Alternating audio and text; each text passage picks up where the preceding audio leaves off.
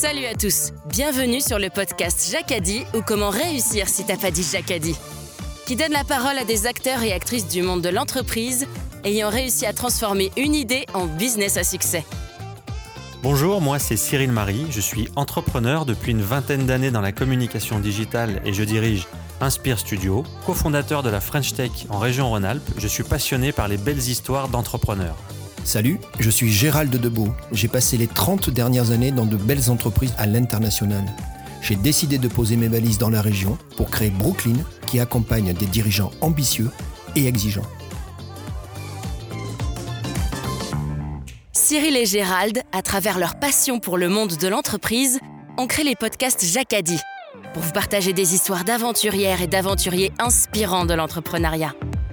Positif, pragmatique et surtout persuasif. Le digital à l'heure actuelle, quand on passe par des plateformes américaines, c'est pas l'humain qui est au centre de tout, c'est uniquement l'aspect capitalistique et la publicité. Nous, ce qu'on propose, c'est de remettre cet humain au cœur de l'écosystème et de le respecter dans son intégrité et dans son intégralité. Bonjour à tous et bienvenue sur les podcasts Jacadi. Aujourd'hui, avec Gérald, nous avons le plaisir d'accueillir Simon Cardon, le CIO de Greenweb et de Je Clique Local. Gérald, à toi la parole. Bonjour à tous, bonjour Simon. Bonjour Gérald, bonjour Cyril. Le petit Simon, il est comment quand il est jeune? C'est quoi un petit peu la vie du petit Simon quand il est euh, dans les premiers âges dans le nord de la France? Je pense que le petit Simon, il est plutôt, plutôt turbulent. C'est plutôt la remarque que j'ai eue de mes parents en grandissant. Euh, il, a, il, a, souvent été un peu hyperactif et souvent euh, euh, assez, assez engagé dans ce qu'il avait envie de faire. Simon, quand tu es, jeune, il y, a, il y, a, un drame dans la famille? Vous perdez, vous êtes trois frères, c'est ça? Je pense que tu es, es le petit dernier? Tout à fait. Et vous perdez votre maman, toi tu es très très jeune? Moi j'avais 5 ans. Et, moi, ce que j'entends, c'est que finalement, ça, vous a soudé. Euh, ton grand frère a été un petit peu le papa bis. Enfin, vous vous êtes élevé entre vous. Tu avais un papa très exigeant, je crois. Hein euh, ouais, exactement. Alors c'est vrai que euh, la famille après s'est restructurée pour essayer de trouver un équilibre euh, par rapport à la situation. Et on avait un papa qui était lui très exigeant, toujours été. Il est, il est d'ailleurs encore. Et j'avais un grand frère qui a toujours été très très moteur, très moteur dans euh, dans le fait de, de, faire des choses, d'être dans l'action. Euh, et en fait, c'est vrai qu'il a, mon, grand frère, il, il, a au final pris aussi un rôle qui était un rôle assez, euh, assez parental dans cette situation. C'est vrai qu'il a, il a su euh, driver ses petits frères. Ton père était exigeant, mais, mais pour tout. Euh, notamment pour tes études. Je crois qu'à des moments, il y a eu des incompréhensions parce qu'il était ben, insatisfait. Et, ton frère dit que souvent il disait à ton père, mais t'inquiète pas, s'il y a bien quelqu'un pour qui j'ai pas de doute et qui s'en sortira toujours, c'est Simon. C'était ça un petit peu. T'avais déjà une bonne étoile, t'avais un fort caractère? En fait, j'ai toujours, j'ai toujours tendance à rien lâcher. Dans le sens où tant que je suis pas arrivé au bout de ce que j'ai euh, entrepris, je ne lâcherai pas. Et c'est vrai que j'ai toujours eu ce caractère depuis que je suis tout petit. J'ai toujours été très combatif, même petit quand j'ai commencé le vélo à 6 ans et demi. Euh, je faisais des compétitions et j'ai toujours été un gros compétiteur au point euh, d'être capable de passer la ligne d'arrivée et de tomber dans les pommes euh, derrière tellement je me donnais justement jusqu'au bout. et c'est vrai que j'ai toujours voulu en fait me donner au maximum dans, ce que je faisais. Tu, parles de vélo, mais, j'ai l'impression qu'il y, a quoi? Il y a le skate ou sinon tu as, une période skate, c'est ça? Ouais, alors il y a eu un peu, un peu de skate, euh, du vélo, du, du BMX. C'est vrai que je suis passé par différents sports. Après, j'aime bien euh, les sports de challenge. Par exemple, le skate, ce qui est intéressant avec le skate, c'est que tant qu'on n'a pas rentré sa figure, eh ben on réitère, on réitère, on réitère, on réitère. Et je trouve qu'en fait, c'est un bon apprentissage de la vie et surtout de la persévérance. Et c'est quelque chose qu'on retrouve dans ces différents sports un peu euh, extrêmes, mais surtout des sports vraiment, vraiment challenger où en fait, on se donne un objectif de réussir quelque chose et tant qu'on l'a pas fait, eh ben on s'entraîne, on continue, on continue, on continue jusqu'au moment où ça passe. Le, le, skate, euh, je crois savoir que il y avait un endroit où tu en faisais particulièrement, ça devenait un rendez-vous, c'était la place du, du Furet du Nord, c'est ça? Il y avait euh, une sorte de rendez-vous où, où, les filles et les garçons, d'ailleurs à l'époque, se retrouvaient? Ah ouais, c'était un peu le cluster de l'époque. euh, c'est assez marrant, mais c'est vrai que c'est ça. En fait, c'était un, une des places du village. En tout cas, c'était la plage qui permettait d'avoir des bancs d'un côté et un beau bitume de l'autre. Donc, euh, nous, on skatait côté bitume et les autres squattaient côté euh, banc. Et ça permettait d'avoir un groupe de jeunes qui venaient se donner rendez-vous là et chacun faisait un petit peu son truc. Il y en a même certains qui venaient avec des BMX, etc. Mais on avait vraiment un endroit en fait où les gens se rassemblaient et on était capable de passer euh, nos journées de, 14h à, 20h là-bas sans s'ennuyer. quoi. On me dit quand, quand tu étais gamin, tu étais une sorte de gendre idéal T'es un petit peu le, chouchou des parents. Et alors, j'imagine que pour les filles, c'était plutôt sympa, mais pour, pour tes copains, ça, ça, crissait pas des dents. Comment comment t'arrivais à vivre avec ça? Euh, je sais pas, le, le coup du gendre idéal, c'est un truc que j'ai jamais trop compris. Je pense que c'est aussi parce qu'on a une éducation hyper stricte avec euh, avec notre père et du coup on se tenait vraiment à carreau. Alors c'était c'était peut-être le côté gendre idéal qui faisait qu'on était obligé en fait d'être sur des rails. D'ailleurs ça me fait penser à, à, revenir sur la partie éducation et c'est vrai que mon père a toujours voulu qu'on soit euh, très euh, très cadré dans ce qu'on faisait et il considérait que l'école bah, fallait avoir 18 de moyenne. Quand on n'a pas 18 de moyenne à l'école c'est qu'on est on est nul en fait pour lui. Euh, si euh, on fait une course de vélo qu'on gagne pas c'est qu'on est nul en fait. mon père avait toujours cette vision des choses. Euh, et du coup, c'est pour ça que ça a toujours été compliqué. Moi, j'ai eu des frères qui étaient très forts à l'école. Ils ont tous les deux, euh, ils avaient 18 de moyenne. Moi, j'aimais pas l'école. J'étais pas fait pour l'école. En fait, j'adore apprendre. J'adore apprendre par moi-même. J'ai même joué différents instruments de musique. J'ai appris plein de choses par moi-même. Mais euh, le fait d'être à l'école et qu'on me dise ce que j'ai à faire et qu'on me dise que les choses doivent être comme ça, c'est quelque chose que je ne conçois pas et que je ne conçois pas d'ailleurs toujours à, l'heure d'aujourd'hui. Et c'est pour ça que j'entreprends, c'est pour remettre les choses en question. Simon, euh, c'est quoi les, gens qui t'inspirent quand tu es là, on va dire, euh, pré-ado, ado, tu es, dans le monde déjà du vélo, je comprends, on va y revenir bien évidemment. Il y a du skate, il y a les copains. Tu as des gens qui t'ont inspiré à ce moment-là, qui t'ont, qui t'ont, que, que, je sais pas, tu avais, un poster particulier dans ta chambre, un truc comme ça? Alors en fait, c'est marrant, mais pas du tout. En fait, j'ai jamais eu. Euh, alors, il y avait des, pilotes dans le domaine du vélo qui, qui, qui pouvaient m'inspirer en me disant ah, c'est incroyable ce qu'ils font, surtout que euh, bah, au final dans, ma vie j'ai choisi un sport qui était hyper loin de, là où je venais, euh, que mes parents d'ailleurs comprennent toujours pas à l'heure actuelle. Euh, mais j'ai jamais une forme de une personne en tout cas où, où je me disais c'est vraiment une énorme source d'inspiration. Alors il y avait des personnes, par exemple, mon grand frère, c'est une forme d'inspiration parce que j'aime sa façon de voir la vie. Euh, il est positif, il est, euh, il est engagé dans ce qu'il fait. Pareil, il lâche rien et puis il vit la vie comme lui l'entend en fait, et, il la partage avec les autres. Et en fait, il, vit sa vie. Donc c'est quelque chose que je trouve vraiment intéressant. Mais après, en fait, j'aime bien m'inspirer au final, non pas de quelqu'un en particulier, mais plutôt de tout le monde. Euh, j'aime bien m'inspirer de Cyril quand on fait des choses euh, ensemble. J'aime bien m'inspirer euh, de l'ensemble de mes frères quand on fait des choses, de, ma femme, en fait, de, tous les gens que je peux côtoyer. Au final, pour moi, l'inspiration, c'est les gens, c'est la richesse des gens qu'on rencontre, parce qu'on est tous différents et on a tous quelque chose à s'apporter.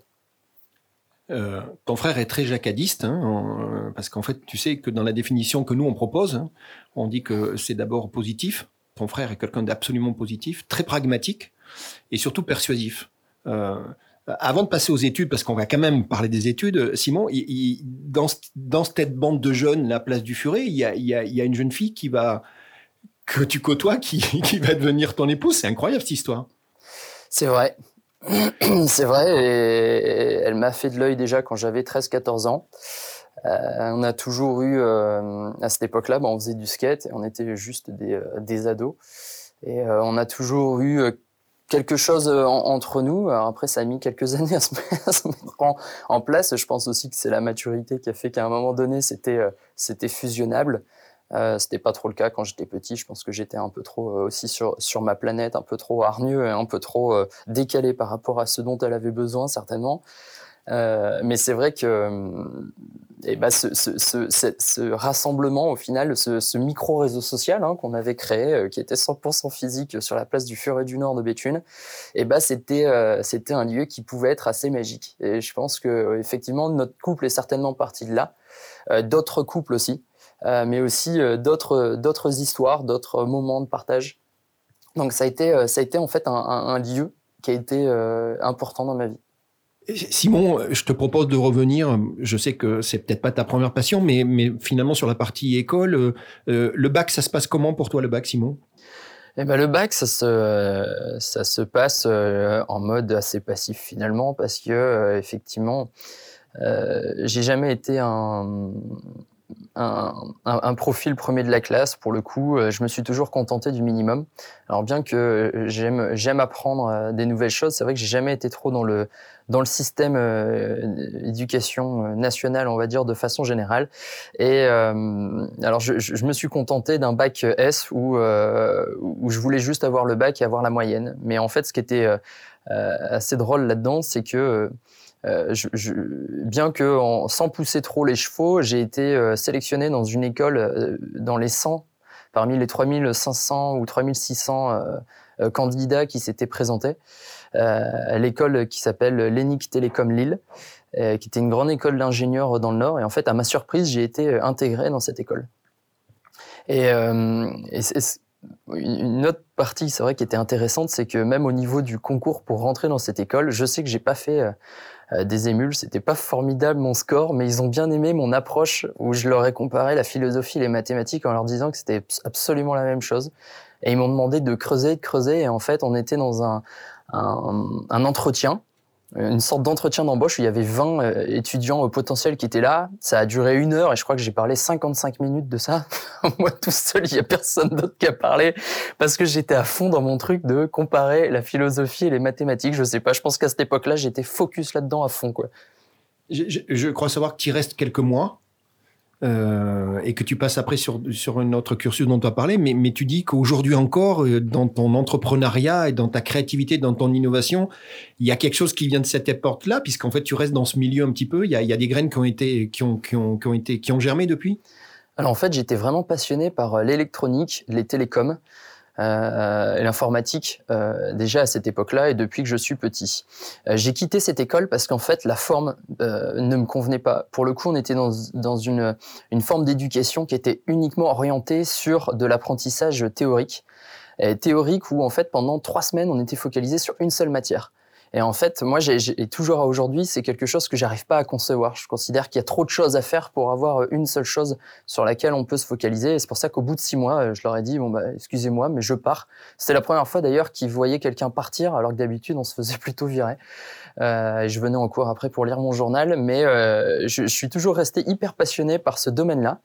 Sauf que j'ai contourné au final ce passage euh, école d'ingénieur et je suis passé ensuite par euh, ben, un UTTC, donc qui a rien à voir, un UT dans le, dans, dans, le, dans le commerce, dans le marketing. Euh, j'ai fait deux années à Lens.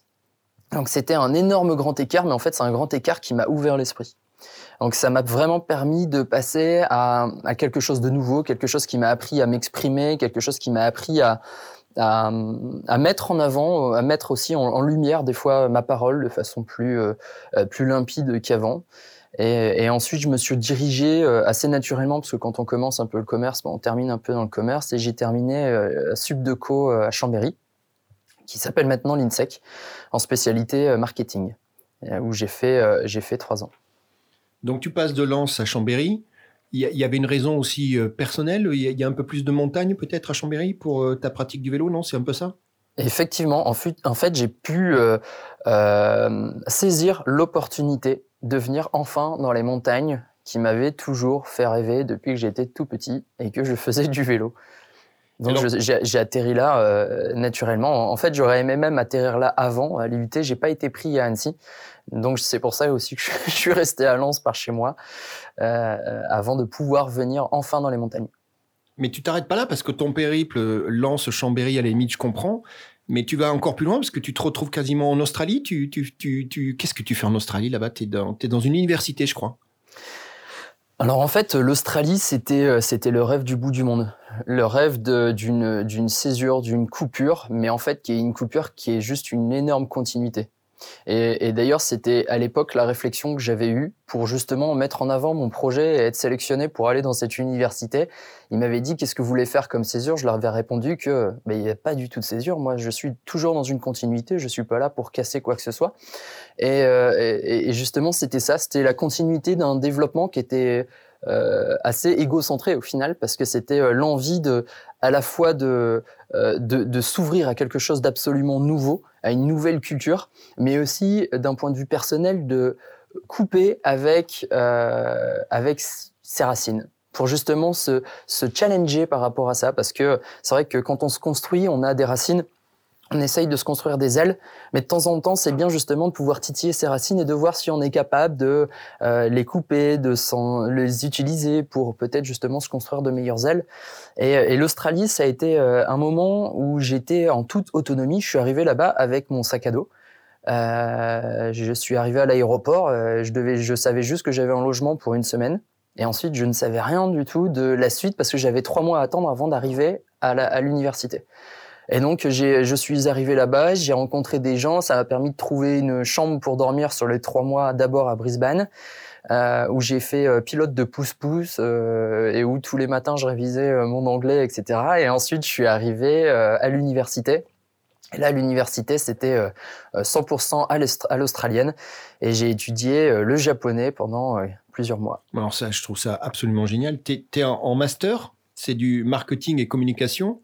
Et comment on fait pour apprendre le japonais avec des Australiens? Comment ça se passe? Eh ben, en fait, j'ai toujours baigné un petit peu dans la culture japonaise. Quand j'étais petit, j'étais fan de Dragon Ball Z. Et en fait, c'est quelque chose qui m'a, pour le coup, vraiment inspiré parce que j'ai toujours trouvé ça intéressant qu'ils soient toujours dans un mode de combat permanent. Et j'ai toujours trouvé ça drôle et je me suis souvent questionné en me disant c'est marrant parce qu'ils vivent justement de leur combat et ça leur permet d'aller euh, de l'avant, euh, et, d'avancer. Et, en fait, le, Japon, ça a toujours été une source euh, de réflexion. C'est vraiment une culture qui m'intrigue à, fond parce que je la trouve euh, complètement perchée. et du coup, ça, je la trouve géniale. Et, c'est vrai que j'ai étudié le japonais. Euh, alors j'écoute de la musique euh, japonaise, j'écoute beaucoup. Ma femme en peut plus d'ailleurs euh, d'écouter du rock japonais à fond la caisse à la maison.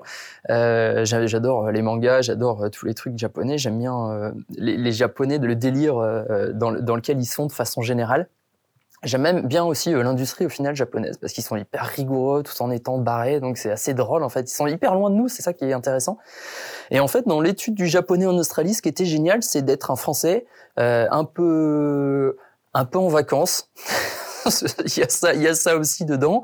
C'est que avant de partir, euh, euh, normalement, quand on fait une césure dans des études, on est censé valider un diplôme à l'étranger. Sauf que j'ai appris euh, en partant que, en fait, la validation de l'année, elle se faisait par rapport au billet d'avion. Il fallait que ça corresponde à une période et pas forcément aux notes qu'on avait. Sauf que c'était une info, j'étais un peu tout seul à l'avoir, mais je l'ai gardé bien pour moi et donc j'ai pas spécialement fait les examens là-bas en Australie, mais en tout cas, j'ai bien profité euh, d'être en cours et d'être euh, en tong et en short euh, en cours. Et quand je suis arrivé dans mon cours de japonais, je me suis retrouvé bah, seul français avec bah, les profs japonais, ils étaient trois, et 15 ou 20 élèves australiens. Et en fait, quand on apprend le japonais, déjà, il y a trois alphabets différents. Il y a énormément de choses à apprendre. Et moi, je leur ai dit, ils m'ont dit direct, bon, au bout d'un mois, il faut apprendre les trois alphabets. Moi, je leur ai dit, euh, ouais, non.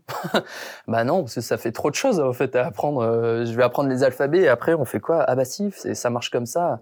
Alors moi, je leur disais, bah non. Et en fait, c'est la première fois qu'il y a quelqu'un qui disait, qui remettait un truc en question, en fait. Et autant les Australiens comprenaient pas en disant, bah, il, enfin, il, il, est, il est pas dans le truc, il répond pas, en fait, à la logique euh, habituelle où, où c'est tout, les choses sont comme ça, etc. Et, et du côté japonais, en fait, ils étaient eux, ils étaient surpris, mais ils comprenaient pas vraiment ce qui se passait. Par exemple, je voulais pas payer 200 euh, dollars pour acheter le livre qui allait me servir que quelques mois, en considérant qu'il y en avait plein dans la salle et qu'on pouvait regarder un livre à deux. Et euh, le, le, prof japonais avait jamais vu ça et ils ont été tellement surpris que bah, elle me ramenait mon livre tous les tous les cours et je me retrouvais avec euh, avec mon livre qui était prêté directement par le professeur et tout ça. Et il y a eu toujours un mélange de culture qui était énorme. Par exemple, quand on devait lire du japonais, il faut savoir qu'avec notre accent français, on parle bien le japonais. On sait faire des Q, des qui, ce truc impossible pour un Australien en fait. Donc quand je parlais japonais pour lire des choses, tout le monde me regardait en disant waouh et, je passais pour le mec hyper balèze alors que j'apprenais rien. Parce que, enfin, j'apprenais rien si j'apprenais, mais je répondais pas vraiment à la logique éducationnelle qu'ils me proposaient eux de leur côté. Et donc ça a été, euh, ça a été, euh, ça a été génial parce qu'une rencontre des cultures euh, qui, qui, a enrichi au final tout le monde parce que on en, on a, on en arrivait en cours à parler finalement de notre approche du monde de façon générale et, et on voyait bien que ça intéressait tout le monde. Alors, si je résume, c'est Simon de Béthune, français, qui est en Australie, qui apprend le japonais, qui est en train de mettre, remettre en question les codes du troc et des échanges commerciaux, finalement. Mais pendant ce temps, tu as une jeune femme qui s'appelle Axel, qui est une des copines de l'époque euh, du Furet du Nord, qui elle descend dans le sud de la France. Je crois même qu'elle passe un moment de l'autre côté de la barrière, côté italien, c'est ça? Et il y a un truc magique, vous vous retrouvez à Béthune? Et là, il se passe un, voilà, comme tu dis, il se passe ce qui devait se passer. Il y a des grosses décisions de vie à ce moment-là, c'est ça?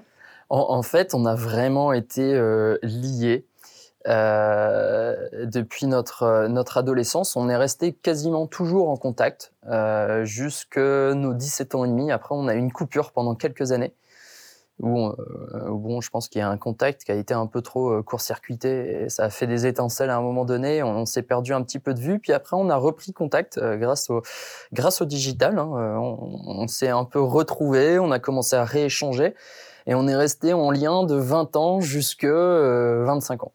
Et c'est vrai qu'on était, on s'envoyait toujours des messages. Enfin, on était toujours un peu en lien et, et tout ça. Et, à un moment donné, on s'est retrouvé dans notre Béthune natale, et depuis, euh, bah depuis, on est ensemble, on est mariés, on a deux filles.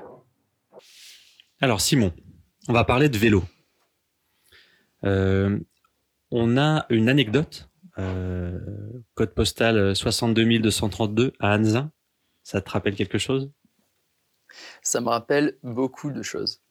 Une piste de cross, une grue, une méga bosse et une inauguration. Tu peux nous en parler un petit peu? Alors, je pense que à cette époque-là, on voulait vraiment vivre nos rêves.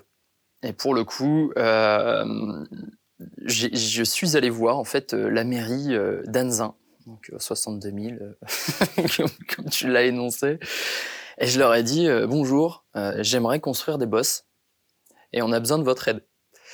Et le premier adjoint de la mairie nous a dit oui, vous pouvez nous en dire un peu plus. Et je l'ai amené sur place en lui disant, bah, regardez, il y a déjà euh, deux, trois petits, trucs, euh, sauf que ça suffit pas. Nous, on aimerait bien avoir plus de choses. On est tout un groupe. On veut, on veut pouvoir faire du vélo avec des belles bosses, etc.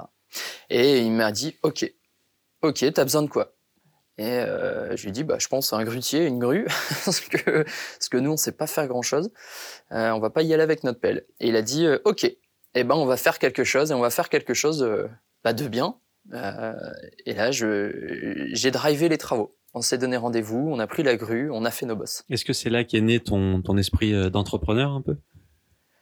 Bah, Je pense qu'à l'époque, je le voyais pas spécialement comme ça. Euh, mais ce qui est sûr, c'est que ça a été un exemple concret de, du fait que, en se bougeant un petit peu, on a pu obtenir ce qu'on voulait et on a pu en profiter et, et vraiment bien se marrer.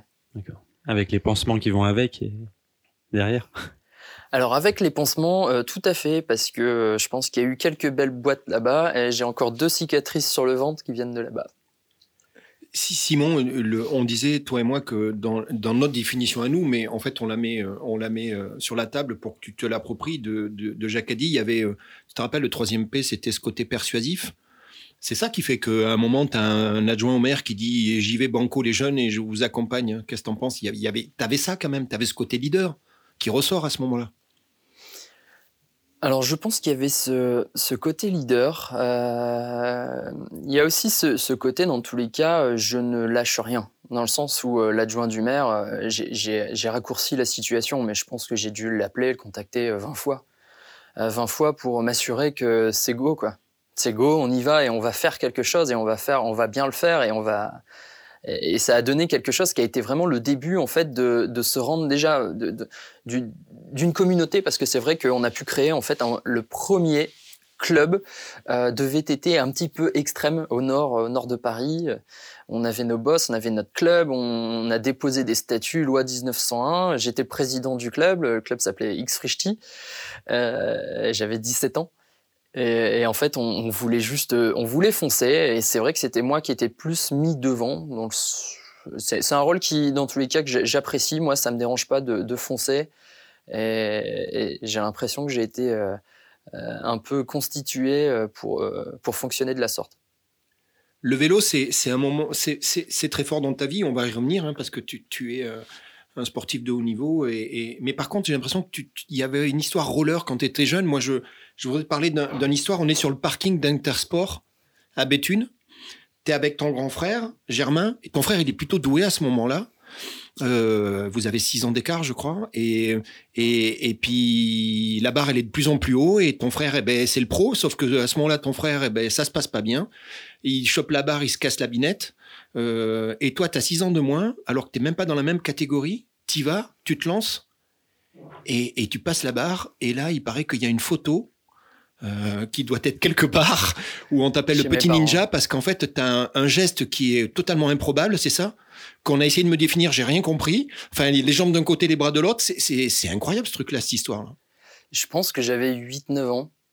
Et en fait, c'était un concours de saut en hauteur en roller, sur un tremplin qui devait faire 60-70 cm de haut. Et euh, c'est vrai que bah, on passait chacun notre tour, on essayait de passer au-dessus d'une barre. Euh, et, on allait euh, tour après tour et le haut de la, barre c'était à peu près à peu près 2 mètres. Et euh, les tours s'enchaînent et entre adultes, enfants, moi je pense que j'étais le plus jeune. Et c'est vrai que je passais tout le temps les barres. Donc 1m50, 1m60, 1m70. Au bout d'un moment, mes frères arrêtent. Sauf que mon grand frère, comme à son habitude, et mon autre frère aussi, c'est mais vas-y, fonce. Et c'est vrai que ça a souvent été comme ça quand j'étais petit. Eux, ils y arrivaient pas forcément, mais moi, il fallait que ça passe, quoi. Donc, ils me disaient, bah, allez, fonce, euh, sinon t'es nul et tout. Donc, euh, bon, bah, moi, challenger à fond, j'y vais, je fonce. Donc, je passe la barre des deux mètres. Il y a plus personne qui est capable de passer la barre, mais ils me disent, bah, tu peux aller plus haut. Je dis, ouais. Bon, bah, ils poussent la barre, ils se mettent les uns sur les autres, ils montent, ils montent la barre au-dessus, au-dessus, et on devait arriver à 2 mètres, entre 2 mètres 30 et 2 mètres 50. Et euh, je saute le truc en prenant un élan euh, pas possible avec le tout petit tremplin qui faisait 60 cm et je me mettais des vols de fou et en fait en l'air je me pliais pour faire une énorme virgule comme ça pour pouvoir passer justement au-dessus de la barre. Et à la fin ils ont même mis une voiture et j'ai sauté euh, du coup au-dessus de la voiture et il y avait une foule pas possible de gens qui étaient là et moi j'étais vachement pris dans le truc. Ça me paraissait naturel parce que mes frères me disaient mais si vas-y c'est bon ça passe quoi. Il y a pas de et donc moi je le faisais, euh, je le faisais naturellement et tout le monde après me disait mais t'es complètement taré en fait. moi j'avais pas du tout l'impression d'être taré parce que j'étais encore dans la maîtrise de ce que je faisais dans le sens où je suis pas du tout tombé. J'étais encore bien. Je me, à la limite j'avais, en plus j'avais des rollers de fitness qui étaient pas des rollers pour faire des trucs acrobatiques donc c'était un peu limite pour les chevilles. Mais j'étais euh, j'étais carrément en confiance, ça, ça passait bien. Et, et, c'est vrai que depuis ce jour-là, il y a une photo qui est chez moi où, euh, où je suis euh, tout en haut de, de, ces barres à plus de 2 mètres 50 de haut, plié en deux, et je suis minuscule parce que je dois avoir 8-9 ans. Et cette, cette photo, elle est restée assez, assez mémorable. Donc, tu as, ces, moments de gloire et déjà de performance dans le roller, puis, finalement le sport qui va qui va qui va qui va t'accaparer. On revient au vélo, hein. et, tu dis toi-même, ben voilà, moi j'avais un rêve et je l'ai accompli. Donc en 2018, c'est en Andorre, tu deviens euh, champion du monde. Euh, alors moi je trouve ça extraordinaire qu'un petit jeune de Béthune où c'est le plat pays, tu sois champion du monde de downhill hein, avec du relief. Euh, ça se passe comment ce championnat du monde? Eh ben, ce championnat du monde, il commence déjà très très mal parce que quelques mois avant le championnat du monde, je me fais une luxation de l'épaule euh, en janvier en faisant de la moto. Et euh, une luxation, forte luxation, parce que j'ai un déplacement de 12 cm et en fait, je m'arrache un, nerf euh, qui, qui, gère un muscle derrière qui s'appelle le deltoïde postérieur, il me semble. Et en fait, je me retrouve, après trois semaines d'immobilisation, à être incapable de bouger mon bras. Ça, c'était en février. Le championnat du monde, c'était c'est en juillet. Donc, c'était février-juillet. Et euh, au final, je l'ai pris comme un nouveau challenge en me disant euh, c'est pas possible, ça peut pas euh, m'arriver. Donc euh, je décide de, de, tout faire pour essayer de retrouver mon signal nerveux et l'utilisation de mon bras en me disant moi j'ai comme objectif le championnat du monde de vélo en juillet. Donc il faut que je retrouve d'abord l'usage de mon bras pour ensuite pouvoir continuer mon entraînement et rester hyper focus. Et en fait, c'est vrai que ça a été un énorme travail mental avant tout parce que je devais travailler sur moi. Et c'est vraiment à ce moment-là que j'ai pu comprendre justement que euh, pour être efficace dans n'importe quel domaine, il faut avant tout se battre contre soi-même avant de se battre contre les autres. Et c'est le fait de se battre contre soi-même et de faire, de, de, de produire le meilleur de soi-même qu'ensuite on est capable de battre les autres. Mais l'objectif premier n'est pas de battre les autres, c'est de se battre soi-même. C'est vraiment de pouvoir se dépasser. Et c'est vraiment dans cette logique-là dans laquelle je suis parti et j'ai pu après quelques mois retrouver le signal nerveux. Dès que mon signal nerveux et que j'ai pu rebouger le bras, je me suis entraîné je pense euh, déjà des électrodes. Alors pour euh, pour maintenir mon muscle en état, je faisais des électrodes 10 euh, heures par jour. J'étais branché toute la journée, j'allais à fond. Dès que j'ai retrouvé le signal nerveux, je refaisais la muscu pour retrouver mon muscle, etc. Bref, j'ai rien lâché en me disant c'est pas possible, je veux pas de cette fatalité, je veux pas vivre cette fatalité, je veux foncer. Est-ce que tu penses que le mental qui a été nécessaire pour te battre en fait, pour se battre contre cette, cette problématique du bras, a fait en sorte de t'aider à, à, gagner après contre, contre tout le monde? Je pense que oui. Je pense que oui, et, c'est notamment euh, ma philosophie à l'heure actuelle. C'est vrai que quand quelque chose nous arrive, euh, j'ai plutôt tendance à considérer que c'est euh, l'occasion de se remettre en question et que euh, même s'il nous arrive des choses graves, j'ai perdu ma maman quand j'étais petit. Et au final même ce qui s'est passé dans ma vie maintenant c'est un vrai moteur, c'est un vrai moteur pour moi, c'est quelque chose qui est en moi et qui fait que euh, j'ai des choses à vivre, des rêves à vivre et je lâcherai rien parce que elle elle a pas pu les vivre. Et, contrairement à, ce, qui, lui est arrivé à elle justement, elle nous a envoyé un message fort en nous disant vous vous devez tout faire pour tout vivre. Tu es euh, tu es champion du monde et finalement, ce que je comprends, c'est que le moment où tu kiffes le plus, et on va revenir à Béthune, c'est quand tu ramènes cette médaille à Béthune et que tu la partages. C'est marrant, hein il y a encore tu reviens aux, origines. Il y, a, une, quoi? Il y a une célébration, il y a, Monsieur le maire, c'est un moment important pour toi. Hein. Il y avait, euh, en toute humilité, mais il y avait une certaine fierté d'accomplissement. Tu étais, content de repartager avec, euh, avec les gens qui t'ont accompagné, qui t'ont suivi. C'est un moment important. Hein, c'est un moment vraiment très très important parce que euh, quand on était petit, c'est vrai que on, voyait le, VTT descente avec tout notre groupe de, de, copains euh, avec qui on, roulait. On voyait, euh, ben, on voyait les pros, on voyait les gens qui en profitaient, qui habitaient à Nice, à la montagne. Ils faisaient, ils vivaient en fait leur truc et nous, on était un peu bloqués par chez nous et on se donnait des moyens pour faire des choses. Mais on était quand même un petit peu au final envieux de ceux qui avaient des vrais terrains, etc.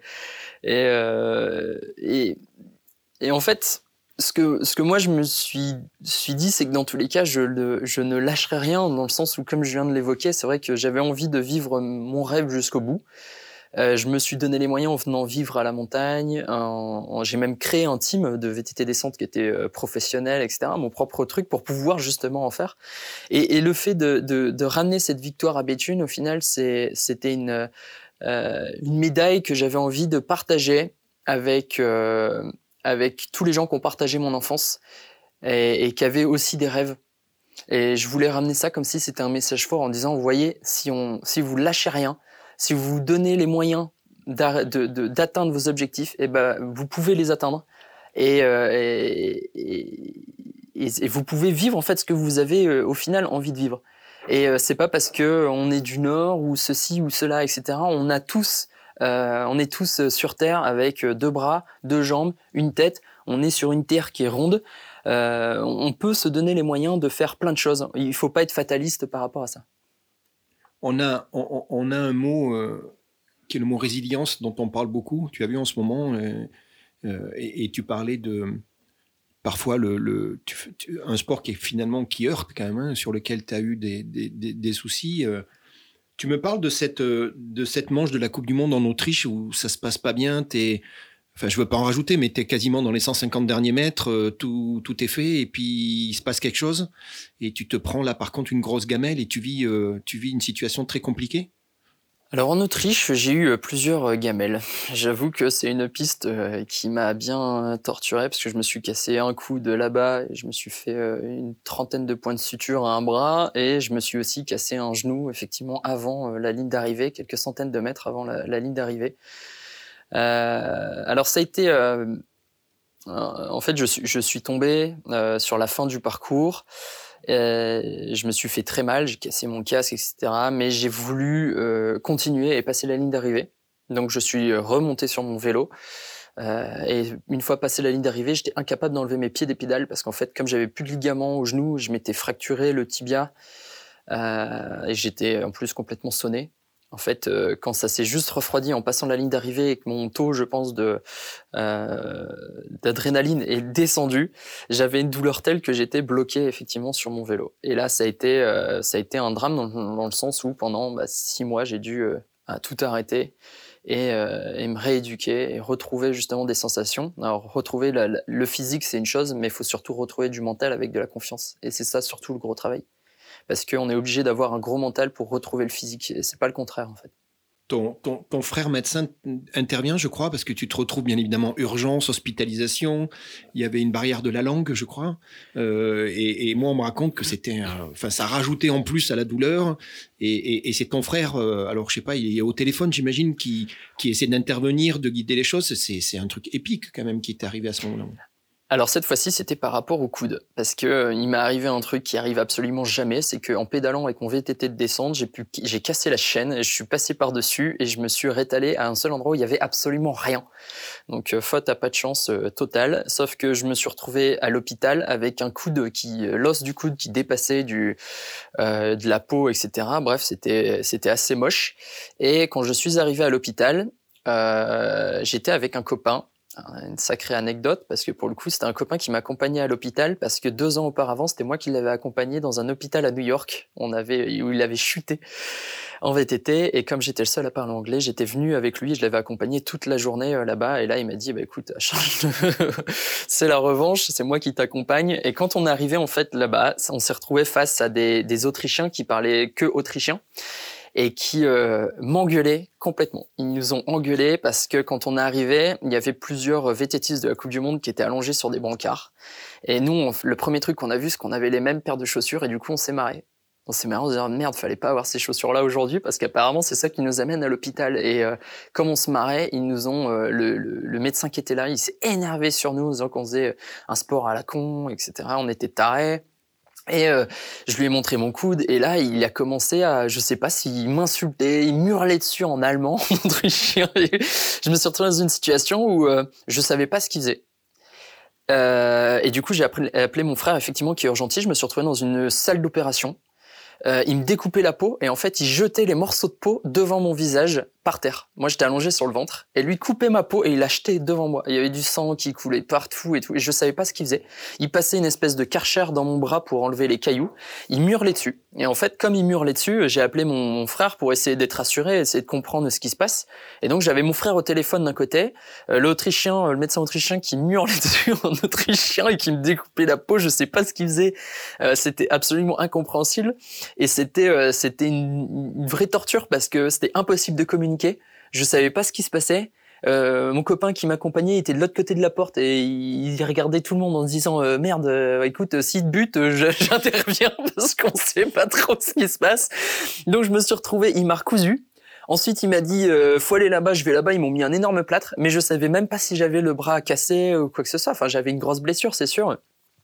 Et ensuite ils m'ont dit eh ben c'est simple faut rester là je fais quoi Faut rester là euh? Oui, oui. Alors ils m'ont amené une liasse de papier. Je pense qu'il y avait 100 feuilles. C'était un contrat de déresponsabilisation. Et ils m'ont dit vous signez ça et vous restez là. Je fais bah non, je reste pas là. Et j'avais mon frère au téléphone. Je dis bah je fais quoi? Et il me dit bah pourquoi ils veulent que tu restes là? T'as quoi? Bah, je sais pas ce que j'ai et je veux pas rester là. Ils ont l'air complètement tarés et tout.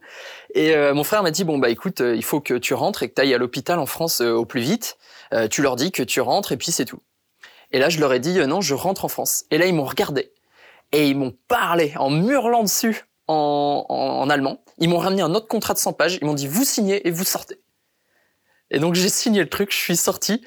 Et, euh, on m'a dit, bon, faut rentrer rapidement en France. Et je suis rentré euh, le lendemain, effectivement, en voiture pour aller à Grenoble. Et l'histoire continue, puisqu'à Grenoble, quand ils m'ont vu avec mon plâtre ils ont enlevé le plâtre, ils ont fait des yeux pas possibles.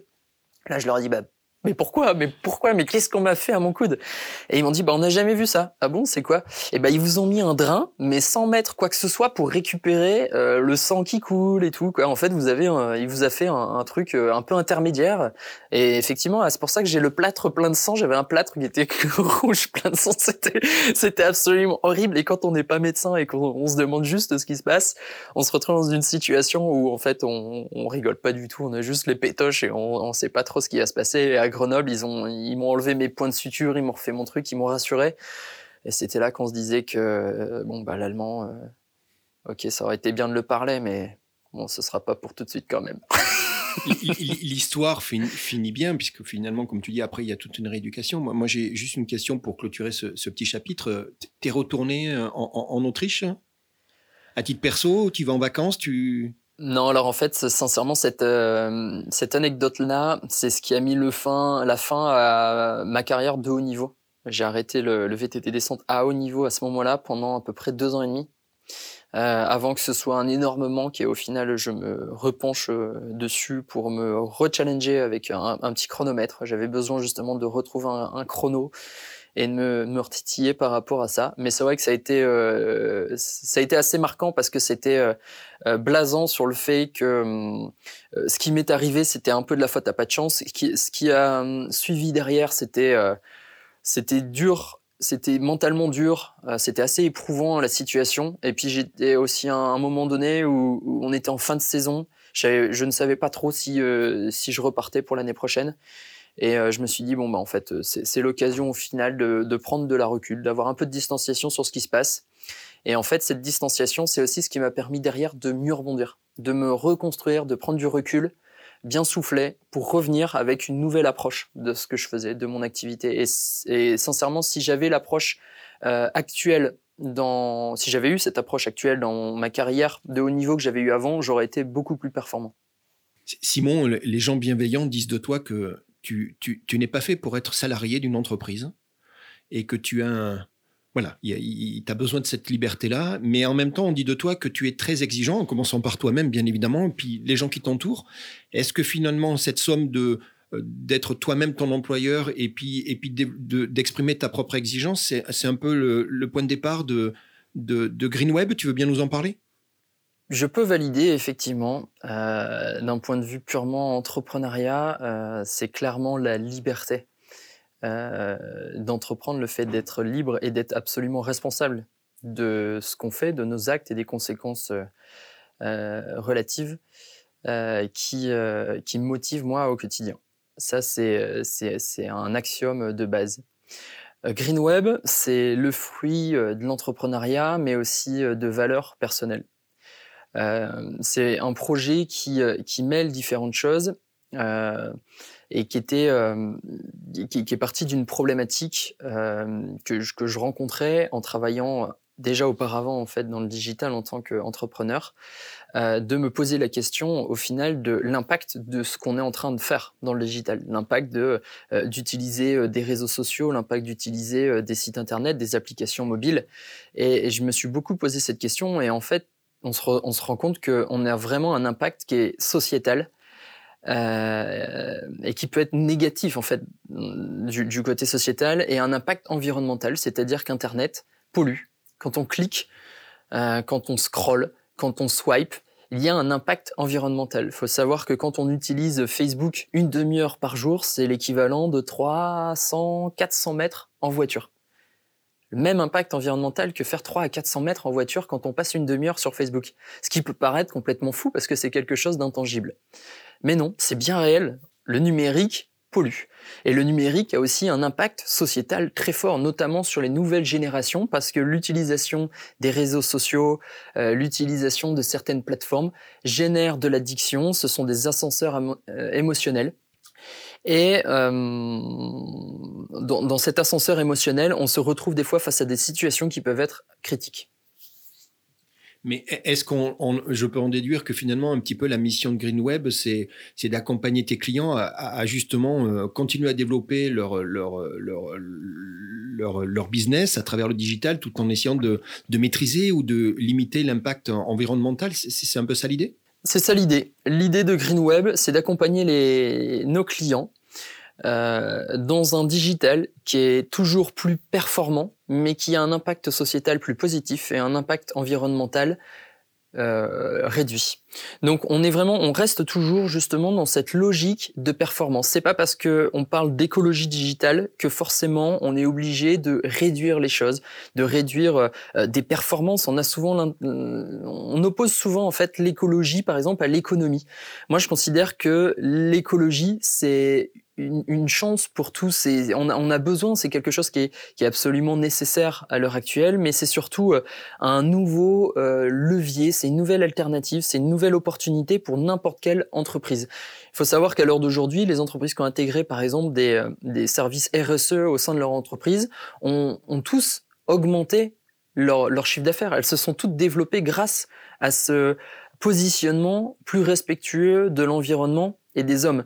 Donc remettre l'homme en fait au cœur d'un système digital, au cœur de solutions digitales, et, d'avoir cet impact qui est toujours plus positif, on se rend compte qu'au final, ça amène aussi des résultats qui sont plus positifs. Tu, parles dans GreenWeb, vous parlez d'écosystème digital responsable, c'est ça un petit peu le, le, le leitmotiv, c'est ton fil rouge aujourd'hui dans ton approche? C'est euh, l'approche responsable pour nous, elle est euh, indéniable, surtout en 2020 avec ce qu'on a connu cette année, avec le Covid, avec la situation actuelle. On a pu prendre du recul sur beaucoup de choses, sur beaucoup de choses qu'on fait, et être responsable, ça devient euh, la base, c'est-à-dire connaître les conséquences de ce qu'on fait. Euh, quand on crée un écosystème digital, un écosystème digital responsable, c'est un tout. C'est-à-dire qu'une entreprise, elle a un écosystème digital qui peut être son site internet, des applications mobiles, mais aussi ses réseaux sociaux. C'est tout un ensemble. Le rendre plus responsable, c'est justement lui permettre d'avoir euh, toujours dans cette logique euh, d'optimisation lié en fait au, lié à l'humain. C'est remettre l'humain au cœur de ça. C'est-à-dire que là, on a, on a le digital à l'heure actuelle, quand on passe par des plateformes américaines, c'est pas l'humain qui est au centre de tout, c'est uniquement l'aspect capitalistique et la publicité. Nous, ce qu'on propose, c'est de remettre cet humain au cœur de l'écosystème et de le respecter dans son intégrité et dans son intégralité. Simon, est-ce que tu peux nous parler justement dans une évolution euh, de tes projets professionnels de Je clique local? Parce que je pense que c'est vraiment la, transition est parfaite par rapport à ce que tu viens de dire. Et euh, est-ce que tu peux nous parler du, de l'initiative qui est derrière Je clique local, des partenaires qui t'ont aidé à mettre en place ce projet et du déploiement qui est en cours, il me semble, euh, dans plusieurs villes en France? Alors, Je clique local est un projet typique de GreenWeb. GreenWeb a trois orientations, l'éthique, le local et l'éco-responsable. Je clique local, c'est une solution d'activation digitale des acteurs économiques locaux. Qu'est-ce que ça veut dire? On est dans de l'activation, c'est-à-dire dans de l'animation euh, commerciale et territoriale. Donc vraiment, on parle des commerçants locaux. Figital parce que elle agit à la fois sur du physique et du digital. Notre approche, c'est de dire que le digital, de façon locale, permet de reconnecter les gens localement, de créer du lien. Et d'un point de vue purement commercial, le commerce local, ce n'est pas du e-commerce, dans le sens où euh, si on transforme tous les commerçants locaux en, e-commerce, on va les mettre en concurrence directe avec Amazon, et Amazon va en faire une bouchée en quelques semaines. Donc c'est vraiment pas l'idée. L'idée chez nous, c'est de proposer un digital qui va plutôt amener les gens à retourner justement dans les magasins d'un point de vue physique d'une part, mais aussi par défaut à pouvoir en fait générer des transactions de façon 100% digitalisée. On en parle beaucoup à l'heure actuelle. Il y a, on parle de marketplace, de click and collect, euh, de, livraison. Nous, on est plus orienté call and collect, euh, c'est-à-dire qu'en reprenant les leviers de développement du commerce local qui sont orientés sur le relationnel, sur l'expérientiel, sur le serviciel, contrairement au e-commerce qui est plutôt basé sur de la concurrence prix, sur de la praticité, euh, on, a vraiment voulu reconnecter c'est les citoyens consommateurs avec les commerçants en leur proposant un panel de fonctionnalités, mais c'est des fonctionnalités qui sont là pour créer du lien social avant d'être dans une transaction purement e-commerce. On est vraiment, on, considère vraiment que euh, à travers Je clique local et contrairement justement aux plateformes marketplace euh, habituelles, euh, il faut absolument avoir cette logique digitale de pousser les gens à retourner dans des magasins physiques euh, plutôt qu'à uniquement se focaliser sur un mode e-commerce qui est pour nous un mode par défaut. Ok. C'est ce que tu vas développer dans un de tes premiers livrables qui est euh, Betune Shop. On en revient encore une fois, je suis désolé Simon, hein, comme quoi. Betune Shop, c'est ça, c'est exactement ce que tu as mis en place et j'ai cru comprendre que tu as eu tout de suite l'adhésion. En fait, le concept, il, est, il fonctionne. Betune Shop est, notre premier exemple. Euh, c'est un exemple et aussi une, expérience. C'est un projet qui s'est pas euh, qui s'est pas monté du jour au lendemain. C'est le fruit de deux ans d'expérimentation sur Béthune.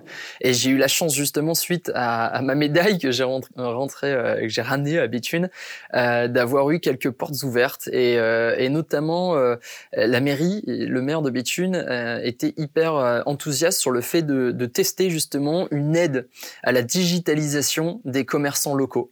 et de pouvoir tester des expérimentations pour voir ce qui pouvait marcher, pour pouvoir connecter euh, les différents euh, acteurs en présence, c'est-à-dire la mairie d'une part qui est là pour articuler le tout évidemment, mais aussi les commerçants et les professionnels locaux et les citoyens consommateurs. Et donc pendant deux ans, on a testé différentes choses, on a sondé, on a testé des, des, des solutions, on est vraiment avancé, on a avancé ce qu'on dans une méthode qu'on appelle le Lean Startup, et on y est allé progressivement, crescendo, on s'est toujours remis en question, et à la fin on en est arrivé à la solution, je clique local, qui mélange le physique le digital, qui mélange le social et le e-commerce. Et à aujourd'hui, on a des résultats qui sont absolument hyper intéressants parce que on a un taux d'interactivité sur l'application qui est juste euh, énorme. On a euh, euh, Betune Shop en l'espace d'un mois sur le lancement de la nouvelle version, c'est plus de 4600 utilisateurs, plus de 2500 utilisateurs actifs, ça veut dire qu'ils se connectent dans les dans les 48 heures.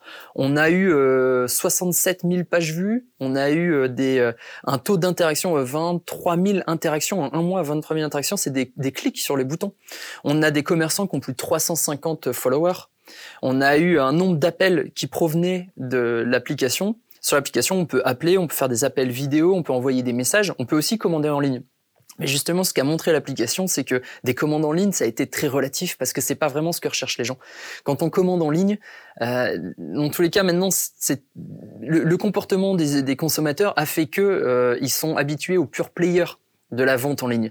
Et, c'est toute la complexité du modèle actuel, c'est que si on veut digitaliser les commerçants locaux, il faut qu'on y aille avec euh, avec énormément de, de, recul, en faisant très attention de pas les mettre en concurrence avec Amazon et les pure players parce qu'ils vont se faire démonter. C'est le recul d'ailleurs qu'on a à l'heure actuelle avec le commerce américain. Aux États-Unis, sur les dix dernières années, ils ont euh, face à la montée, à l'émergence d'Amazon, les commerces locaux se sont digitalisés et en fait, ils ont tous été absorbés par Amazon. Et le, fait de se digitaliser en essayant de faire du e-commerce, ça les a mis vraiment en concurrence, mais direct. Les consommateurs, euh, d'accord, au début, ils ont voulu faire un geste presque citoyen en consommant d'abord local, mais ils se sont rendus compte que le t-shirt qu'ils achetaient chez le commerçant euh, local, qui était à 35 euros, il est à 15 euros sur Amazon. Donc au début, c'est un geste, oui, sauf qu'après, on rentre dans une logique économique et c'est Amazon qui reprend le dessus. Et Amazon, en fait, a accéléré, la digitalisation des commerçants a accéléré le déclin des centres-villes américains. Et on se retrouve à l'heure actuelle aux États-Unis avec des centres-villes avec uniquement des bars, des restos et des zones d'activité qui sont autour. Et Amazon qui est au final là pour tout chapeauter, quoi. Ton, ton, concept figital, finalement, toi, tu es en train de dire que dans votre expérimentation, euh, le click and collect, c'était quasiment l'échec. C'est ça, en fait. C'était, c'était l'ultime solution, mais que finalement, tu as démontré, vous êtes en train de démontrer qu'il y a toute cette alternative pour garder euh, le mix et il n'y a pas de combat, finalement, entre le physique, le lieu de vente, la relation dont tu parles beaucoup, et puis, et puis l'expérience digitale. C'est ça, en fait. ce, que, ce, que, tu veux dire, c'est qu'on ne doit pas mettre en avant le produit, mais le vendeur, en fait. C'est la relation. En fait, quand on prend le commerce local et on enlève la relation, le côté relationnel et l'humain du commerce local, eh ben le commerce local n'a plus de plus-value. Et donc, si on, oriente uniquement les commerces locaux vers du click and collect et donc des solutions e-commerce en enlevant complètement la partie relationnelle et humaine, eh ben ils se mettent en confrontation avec les géants du web et ils ont absolument euh, aucune chance de survie. C'est pour ça que je pense et c'est ce qu'on a vu, nous, par rapport à notre expérimentation et par rapport à nos chiffres, parce que maintenant, on a des statistiques qui sont intéressantes par rapport à ça. C'est que on est, on doit travailler dans cette relation euh, entre un commerçant local, un professionnel local et un citoyen consommateur. C'est d'abord cette relation, c'est d'abord cet humain, c'est d'abord cet échange presque verbal, ce conseil qui est absolument indéniable. Il faut qu'on puisse le remettre euh, sur la table. Et au final, dans notre euh, logique d'avoir créé la solution euh, Je clique local, maintenant on, on, est presque plus dans une forme de militantisme justement pour remettre en avant le fait que du commerce local, c'est de l'humain et du relationnel avant tout. Il faut pas l'oublier parce qu'on a très peur que si on l'oublie, au final, on va desservir complètement notre cause locale. Et ça va même très loin puisque tu, dans les tests que tu as fait, tu as même intégré des visites virtuelles des boutiques, euh, des boutiques au niveau de leur structure. Donc on peut se promener dans la boutique en restant dans son canapé, en fait, pratiquement. On est vraiment dans cette logique d'expérientiel. On veut mélanger le physique, le digital. Le, le digital doit vraiment être au service euh, du relationnel physique, de, de, de l'humain. Il faut, faut, vraiment replacer l'humain euh, au cœur de tout ça. Quand on va euh, euh chez son caviste parce qu'on a besoin d'une bouteille de vin pour manger une raclette le soir, on a souvent besoin du conseil du caviste. Qu'est-ce que qu'est-ce que tu nous conseilles pour pour une raclette? Et, et c'est ça qui crée du lien. Et pour du commerçant local, cet échange verbal, c'est aussi ça qui crée de la fidélisation. Et que si vraiment, hein, j'insiste à ce niveau-là, c'est que si on coupe cet échange, le commerce local n'a plus raison d'être et on est en train de les tuer. Si, Simon, on arrive à un moment important de, de l'interview aujourd'hui dans, dans Jacadi et, et, et, on y tient énormément, c'est le coup de gueule. Mais j'ai l'impression que la discussion qui est en train de s'engager en prend la direction. Je te vois euh, bouger, animer, tu parles avec tes tripes. Alors c'est quoi cette histoire? Qu'est-ce qui va pas, Simon? Dis-nous. Je pense que on est dans un, dans un, dans un paradigme. La situation, elle est extrêmement euh, étrange parce qu'on force à digitaliser les commerçants et, les professionnels locaux euh, en considérant que cette digitalisation, elle est absolument nécessaire et elle va leur permettre de survivre. Et, et c'est absolument un mensonge parce que c'est pas du tout ce qui se passe cette digitalisation une, elle est, cette digitalisation, elle est absolument euh, indispensable. Pourquoi? Parce que d'un côté, on a forcément des consommateurs qui eux utilisent tous les supports digitaux. Il faut être à la rencontre de ces consommateurs. Mais d'un autre côté, on parle absolument en ce moment, c'est la, fête, c'est euh, les, marketplaces e-commerce qui poussent comme des champignons. Marketplaces qui permettent le click and collect, euh, etc. Et qui, qui sont nous nos concurrents dans Je clique local parce qu'on nous range dans cette dans cette catégorie là. Le gros souci, c'est qu'une plateforme e-commerce qui permet euh, justement la, à un commerçant de vendre en ligne, euh, elle lui permet en fait d'exploiter un mode qui est absolument euh, par défaut. Un commerce local n'a jamais été fait pour faire du e-commerce. D'ailleurs, ils sont pas du tout, ils ont pas cette structure qui leur permette de faire du e-commerce. À, l'heure actuelle, quand on prend l'ensemble des commerces et des, des professionnels locaux, seulement 3 à 5% d'entre eux sont capables vraiment de faire du click and collect. Euh, donc on se retrouve dans une situation qui est absolument euh, paradoxale où en fait on, pousse à vendre en ligne alors que la vente en ligne sur euh, ce, domaine-là il il est absolument dérisoire mais dérisoire ça, c'est le premier problème. Le deuxième problème, c'est que on a du, on commence à avoir du recul sur sur ces, ces commerçants locaux qui se mettent à vendre en ligne euh, de façon générale, en click and collect ou en livraison. On a eu l'exemple de, des États-Unis sur ces dix dernières années, et en fait, ce qui s'est passé aux États-Unis, c'est que face à la montée d'Amazon, les commerçants locaux se sont euh, digitalisés en voulant vendre sur Internet. Et qu'est-ce qui s'est passé? Bah, ils se sont mis en concurrence avec Amazon et ils se sont fait absolument avaler par Amazon et ça a accéléré le déclin des centres-villes américains. Et ça, il y a personne qui veut le regarder. Et à l'heure d'aujourd'hui, nous, on pourrait répondre, par exemple, à des appels d'offres pour des villes pour, développer Je clique local ou d'autres. On a des concurrents qui font des trucs géniaux. Mais qu'est-ce qui se passe? C'est que les villes font des, des, des briefs, des cahiers des charges qui sont orientés sur des marketplaces e-commerce dont on sait que ça n'apporte absolument rien d'autre, ça, ça génère pas de vente, ça, ça fait que les, les commerçants euh, font euh, trois pauvres ventes, sont ouverts pour trois pauvres ventes et on pense que c'est la solution, mais pas du tout. Et en plus de ça, euh, ça, ça, va, ça va juste les mettre en concurrence directe avec Amazon. Donc on est vraiment, euh, on, on, se marche complètement sur la tête. Mais alors, euh, moi je te trouve très sympa pour un coup de gueule finalement, mais, c'est quoi le message Simon? On fait quoi? Qu'est-ce qu'il faut faire? C'est quoi le message? Le message, c'est euh, c'est de prendre du recul. Il faut analyser avant de, se, de foncer euh, tête baissée on pourrait dire presque tête dans le guidon, je connais, je connais assez bien. Euh, dans, dans, la, la, mise en place de fausses solutions, je pense qu'il faut prendre du recul et il faut vraiment se rappeler que le commerce local, c'est basé d'abord sur du relationnel et que quand on coupe ce relationnel à du commerce local, euh, en fait, c'est un commerce qui n'a plus de sens. Il a plus de sens et donc il faut faire absolument attention que cette digitalisation, elle intègre ce relationnel, cet expérientiel, ce serviciel. Il, il doit être absolument au cœur de tout. Donc moi, j'invite juste les, euh, les collectivités territoriales à prendre du recul, à regarder euh, les résultats des marketplaces qui ont été installés dans certaines villes. Il y a, y a, a pas de vente, il y a pas de vente et en plus on fait croire des choses aux commerçants en leur disant vous allez vendre grâce à ça, mais ils vendent rien parce que ça vend rien. Euh, le premier conseil qu'on pourrait limite donner à un commerçant, c'est plutôt d'aller vendre sur Amazon plutôt que de se créer euh, uniquement une plateforme e-commerce. Il faut, euh, en fait, ça manque énormément d'expertise. Euh, le gouvernement, les régions poussent à fond à cette, ce, ce, ce, développement du e-commerce local, mais il faut regarder les résultats. Ça n'apporte rien de concret, ça n'apporte rien de franchement positif. Le message est clair. Simon, tu es, tu es, tu es, tu es entrepreneur dans l'âme. Tu, ça, tu, avances, tu es, tu es même champion du monde. Mais il y a un endroit et il y a un domaine dans lequel on me dit que tu es tout sauf champion du monde. Je te vois sourire. Moi, Simon, je voudrais que tu me parles de tes euh, capacités à cuisiner.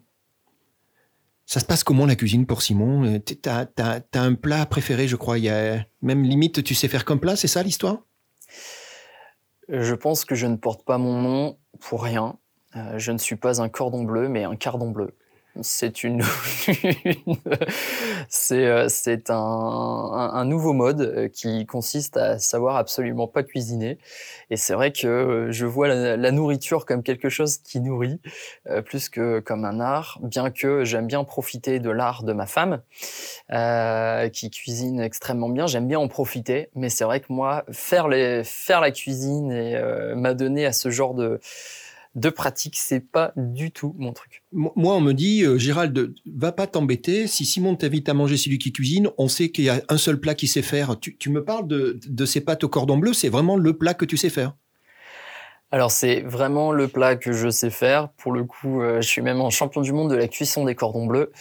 Sauf que je suis de plus en plus végétarien, donc mon cordon bleu, je le mange de moins en moins, et, euh, ça pourrait être triste, mais euh, mais non. Effectivement, je suis assez limité, mais j'avoue avoir une bonne maîtrise de la cuisson des pâtes, pâtes complètes, cordon bleu. c'est quelque chose que je maîtrise assez bien, aussi par rapport aux petits assortiments qu'on pourrait y intégrer. Donc, tu es en train de me dire que même pour le cordon bleu, tu arrives à être champion du monde, c'est ça ton message?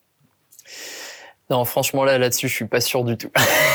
tu, veux bien me parler de, l'expérience flexitarien? Je pense que c'est important. Tu, me rappelles un petit peu parce que c'est un concept qui est intéressant, qui est basé sur sur l'équilibre, sur sur le, côté raisonné, modéré. C'est ça un petit peu la philosophie autour de d'être flexitarien de nos jours? On est toujours dans une logique de euh, responsabilisation vis-à-vis d'ailleurs de soi-même. Hein. On est dans le respect de, soi-même pour sa propre santé, d'une part, et aussi euh, par rapport à la santé de la planète. Euh, il y a une logique aussi écologique par rapport à ça. Alors le, le, le flexitarisme, euh, comme on pourrait l'appeler, euh, il consiste vraiment à avoir une, une, nourriture qui est basée sur, sur d'une part l'apport nutritionnel pour être orienté sur quelque chose de santé, et d'autre part sur euh, le sur, sur, un aspect donc plus écologique où on fait attention justement à la qualité des, des aliments plus qu'à leur quantité. Est-ce que, est-ce que, est-ce que on parle de, régime quand on est un sportif de haut niveau ou juste faire attention et, et justement cette notion d'équilibre en fait un peu tout mais dans des dans des proportions modérées? C'est ça un petit peu l'idée? Je pense que tout est lié à une forme d'équilibre. Alors parfois avec des extrêmes, c'est-à-dire qu'il y a l'extrême euh, plus, l'extrême moins, et que l'équilibre euh, il est au milieu et qu'on passe de temps en temps euh, juste dessus. Le curseur fait juste survoler la phase d'équilibre. Mais je pense que la vie, de façon générale, si si on a envie d'être bien dans sa peau et que et de mener des choses à bien, on est forcément obligé de trouver une forme d'équilibre. Quand on s'adonne, par exemple, fortement à quelque chose, où on se met dans le rouge parce que, euh, par exemple, moi, je travaille beaucoup, je fais aussi du sport. Quand je fais du sport, je me, je me donne à 110%. Euh, D'un autre côté, pour trouver l'équilibre, il faut trouver des phases de repos, il faut trouver des phases d'équilibre psychologique. Par exemple, je travaille beaucoup. Pour travailler beaucoup, je suis obligé de faire beaucoup de sport. C'est ce qui vient équilibrer mon mental. Mais quand on fait beaucoup de sport, forcément, on a aussi besoin de se reposer euh, physiquement derrière. Donc, je pense que c'est la logique euh, holistique, c'est-à-dire de se dire qu'on a un point de vue global sur soi-même par rapport à tout ce qu'on fait et qu'il faut trouver un équilibre, mais cet équilibre, il doit être au quotidien. Ça doit pas être forcément euh, travailler pendant trois semaines euh, non-stop et partir en vacances derrière deux semaines pour être capable de récupérer et de, de, se, de se retrouver. Je pense que l'équilibre, c'est un quotidien, c'est quand on se lève le matin, on travaille euh, euh, une partie de la journée, à un moment donné, on mange, bah, on essaie justement de, de, de bien manger pour rester en forme. On a le moment où on fait du sport qui permet d'évacuer. On a le moment où on se retrouve en famille qui permet aussi de se déconnecter. Donc on a cet équilibre, moi, c'est quelque chose qui m'a toujours, que j'ai toujours recherché parce que j'en ai absolument euh, besoin. Je, suis effectivement beaucoup dans, l'extrême, dans certaines choses, dans une forme d'engagement. Et, et si j'avais pas cet équilibre qui me permettrait de remettre le curseur au moins zéro euh, tous les jours, euh, je pense que je serais assez, rapidement grillé et ça n'aurait absolument aucun sens.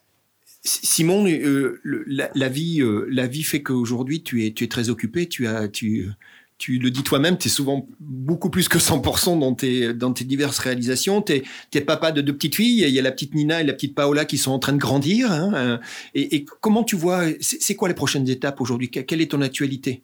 Je pense qu'il n'y a pas qu'une actualité. On est dans plusieurs actualités à venir, euh, familiales, professionnelles et, euh, et, sportives, qui me composent le plus d'ailleurs. Euh, familiales parce que euh, j'ai envie de passer aussi euh, du temps avec mes deux petits bébés qui ont 22, 22 mois et 6 mois et que j'ai avec qui j'ai énormément envie de, de, partager de choses, de voir grandir, de partager vraiment beaucoup de choses. Et il faut faut savoir que forcément dans la vie aussi d'un entrepreneur ou d'un sportif, il y, a, il y a la famille et la famille, c'est ce qui permet euh, d'aller chercher aussi le point d'équilibre dont on parlait euh, la, dernière fois. C'est vraiment c'est un socle, euh, un socle qui fait que bah, ça nous ça nous rebooste, ça nous recentralise. donc ça c'est absolument indéniable. D'un point de vue sportif, je veux absolument remettre en question mon titre de champion du monde. donc l'année prochaine, je, je, me prépare pour justement une nouvelle euh, ce nouveau championnat du monde et toutes les courses qui seront liées par rapport à ça. Euh, je veux aussi euh, m'afficher et me prendre la ligne de départ du championnat du monde de pump track, qui est une autre discipline, mais c'est quelque chose sur lequel je m'entraînais beaucoup en, Australie, donc c'est assez marrant. C'est un truc que j'aimais beaucoup et que j'ai découvert là-bas. Du pump track, c'est un tout petit circuit en bitume et on est avec des, BMX ou des VTT. Il faut faire le tour le plus rapidement possible. On est chronométré et c'est un gros challenge aussi mental physique qui est vraiment très intéressant. Donc ça c'est mes, mes challenges sportifs. D'un point de vue entrepreneurial, euh, j'avance sur euh, sur GreenWeb, euh, sur toujours la création de solutions digitales éthiques, locales et éco-responsables, et notamment en ce moment sur la création de, de solutions d'hébergement green. Donc vraiment éco-responsable, aussi éthique avec une gestion souveraine des données, locale parce que ça va se faire dans le Rhône-Alpes. derrière, pousser toujours un peu plus loin pour justement avoir une logique toujours toujours pousser plus loin le côté écologique des data centers qui, euh, consomment énormément d'énergie. Et aussi remettre euh, justement sur le tapis le fait que la data, euh, la data c'est un énorme sujet dans le milieu de l'informatique et du digital. À l'heure actuelle, on utilise énormément de plateformes qui sont américaines, un peu chinoises. Sauf que moi, mon travail depuis euh, quelques mois maintenant, quelques années, mais surtout depuis quelques mois, parce que ça s'est formalisé euh, concrètement avec GreenWeb, c'est de travailler à la construction du web européen de demain. Donc je fais partie d'un consortium européen où on travaille sur euh, le futur Netflix européen, et je veux absolument justement qu'on retrouve un digital qui est européen avec les valeurs européennes et qu'on qu'on essaye de freiner justement cette, euh, cet empirisme américain sur le digital qui fait que euh, à l'heure actuelle tout ce qu'on utilise est américain, mais ça veut dire complètement imprégné de la culture américaine. Et c'est hyper dommage, c'est que en Europe on a aussi notre culture, on a cette richesse euh, culturelle, ce mélange des cultures, on a cet aspect euh, plus écologique d'ailleurs que le, nos, les confrères américains. Mais il y a énormément de choses à faire pour se construire une vraie souveraineté européenne et euh, je, je, me voue euh, presque corps et âme dans ce combat parce que je pense que l'avenir, est là. Simon, ce que je te propose, c'est que ben, nous, chez Jacadi, on te réinvite dans quelques, dans quelques mois et puis tu viens nous, nous raconter euh, comment tout ça s'est passé, la partie sportive qui est importante, et puis ce, ce, combat, cette mission, cette vision que tu as de redonner à l'Europe ces, ces lettres de, noblesse et cette autonomie vis-à-vis de tout ce qui est big data. T'es es, OK avec ça? Je suis tout à fait OK.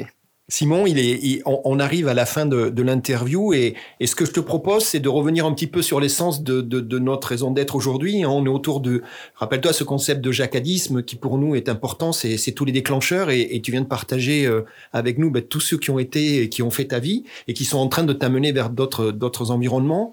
Euh, on a souhaité euh, chez Jacadi positionner au départ bah, notre définition à nous, hein, je te le rappelle. Donc c'était d'abord euh, cette démarche positive, hein, c'est très important. Il y avait ce concept de, de, pragmatisme, on est dans du concret, on dit ce qu'on fait, on fait ce qu'on dit. Et puis surtout, surtout, surtout, on, on appuie systématiquement ce côté persuasif parce que eh ben, à un moment, on entraîne des gens avec nous. Et puis finalement, Simon, dans, cette approche, tes, tes Jacadi à toi, qu'est-ce qui reste de tout ça? C'est quoi tes Jacadi à toi, Simon? Je dirais que mon jacadi à moi, c'est let's go. Et que c'est euh, simplement se dire qu'au final, il n'y a pas grand-chose qui nous retient de faire des choses dans la vie.